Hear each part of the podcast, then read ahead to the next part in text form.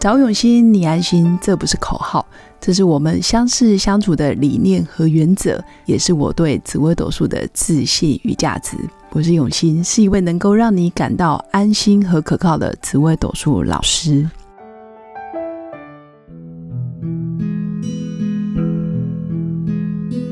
Hello，各位刘永新紫微斗数的新粉们，大家好，今天来跟大家分享。九月份某个礼拜一下班后，我帮一位也是在网络上结缘的新粉论盘。比较特别的是，他是听了我的 podcast，非常感兴趣，然后也因为有共同的话题，所以我们就结缘了，就帮他论盘。那我第一眼看到他，我就觉得我跟他非常投缘。我觉得人跟人有时候不用看命盘，看眼神。看神韵，大概就知道你跟他来不来电，有没有缘分。他有一双大眼睛，长睫毛。那一天我们都戴着口罩，然后鼓溜溜的双眼。他的眼睛非常漂亮，所以我到目前应该就算戴着口罩，我应该还是能够认出他来。他有一双能够透析人性的眼神。当然，他也有一双能够扛起责任的肩膀，而且是扛起所有责任的肩膀。为什么这么说呢？因为他的紫微命盘里面，他就是命宫座天梁的女生。今年我印象中是三十五岁。其实他会找我，是因为为了出国留学的事。那为什么我会说她是一个勇敢追梦的女人？因为如果以台湾现今三十五岁，在一个非常稳定的工作，收入比一般上班族还好，然后老公跟她都算是高学历、高收入，又在台北市有房有车，理论上是非常安稳、非常好的日子，生活水平很好。五年前，她就有一个机会可以出国进修，但是当时就是因为眷恋优渥的薪水，因为她的条件。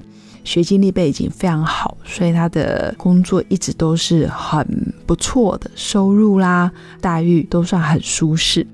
但是在五年前，他只有三十岁的时候，他一样让自己在有退路的情况之下，边准备 GMAT 边工作。当然，他的成绩就不如预期的好。这辗转五年来，变成他心里隐隐约约，他总觉得他有个梦还没有完成，也就是出国再把研究所念完的这个梦。这一次因为听了我的 podcast，他觉得就是一个缘分。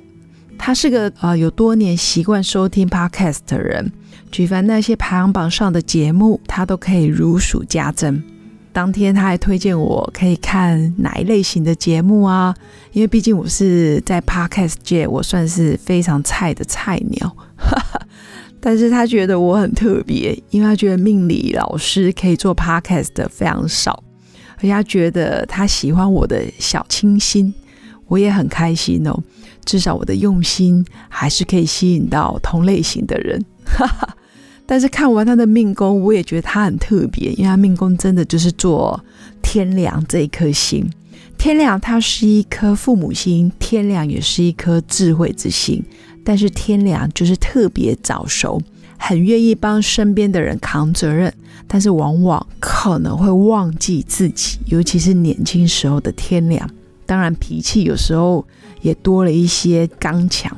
所以我大概知道他为什么这五年多来，他迟迟没有出国念书，完成他自己的梦想。所以我明白他的担心，因为他害怕失去稳定的工作，他害怕没有能力照顾起自己的爸爸妈妈，甚至是家里的兄弟姐妹。他总觉得他是长女，有责任肩负起整个家族的期望吧。所以边讲他的。眼泪就边掉下来。通常命宫天凉，大概会讲到家人，讲到关心的人，自己在乎的人的时候，真的会不由自主的落下眼泪，甚至巴不得自己可以把这些人全部扛在肩膀上的感觉。所以也因为种种太多理由，让他身不由己。讲到自己的爸爸妈妈，毕竟年纪也慢慢老去，他的眼泪也是不停。如果一旦出国了，短时间也不见得会回来，甚至有想要移民常住在国外的打算，都有可能哦。所以天良的负责任变成了一种牵绊，好像自己也身不由己。当然，我就不忍心再跟他讲到这一块，想要转移一下他的注意力。继续帮他看指纹命盘，规划什么时候可以考试啊？什么时候可以离职？那出国的时间点，包括考 GMAT 的时间，帮他稍微理一下 schedule。这中间他还提到自己的老公其实也是全力支持他，要陪着他一起出国念硕士。哇塞，我听到我真的觉得超感动，而且老公大他几岁？以他三十五岁，大家几岁？估计也是四十出头，或者是四十岁左右。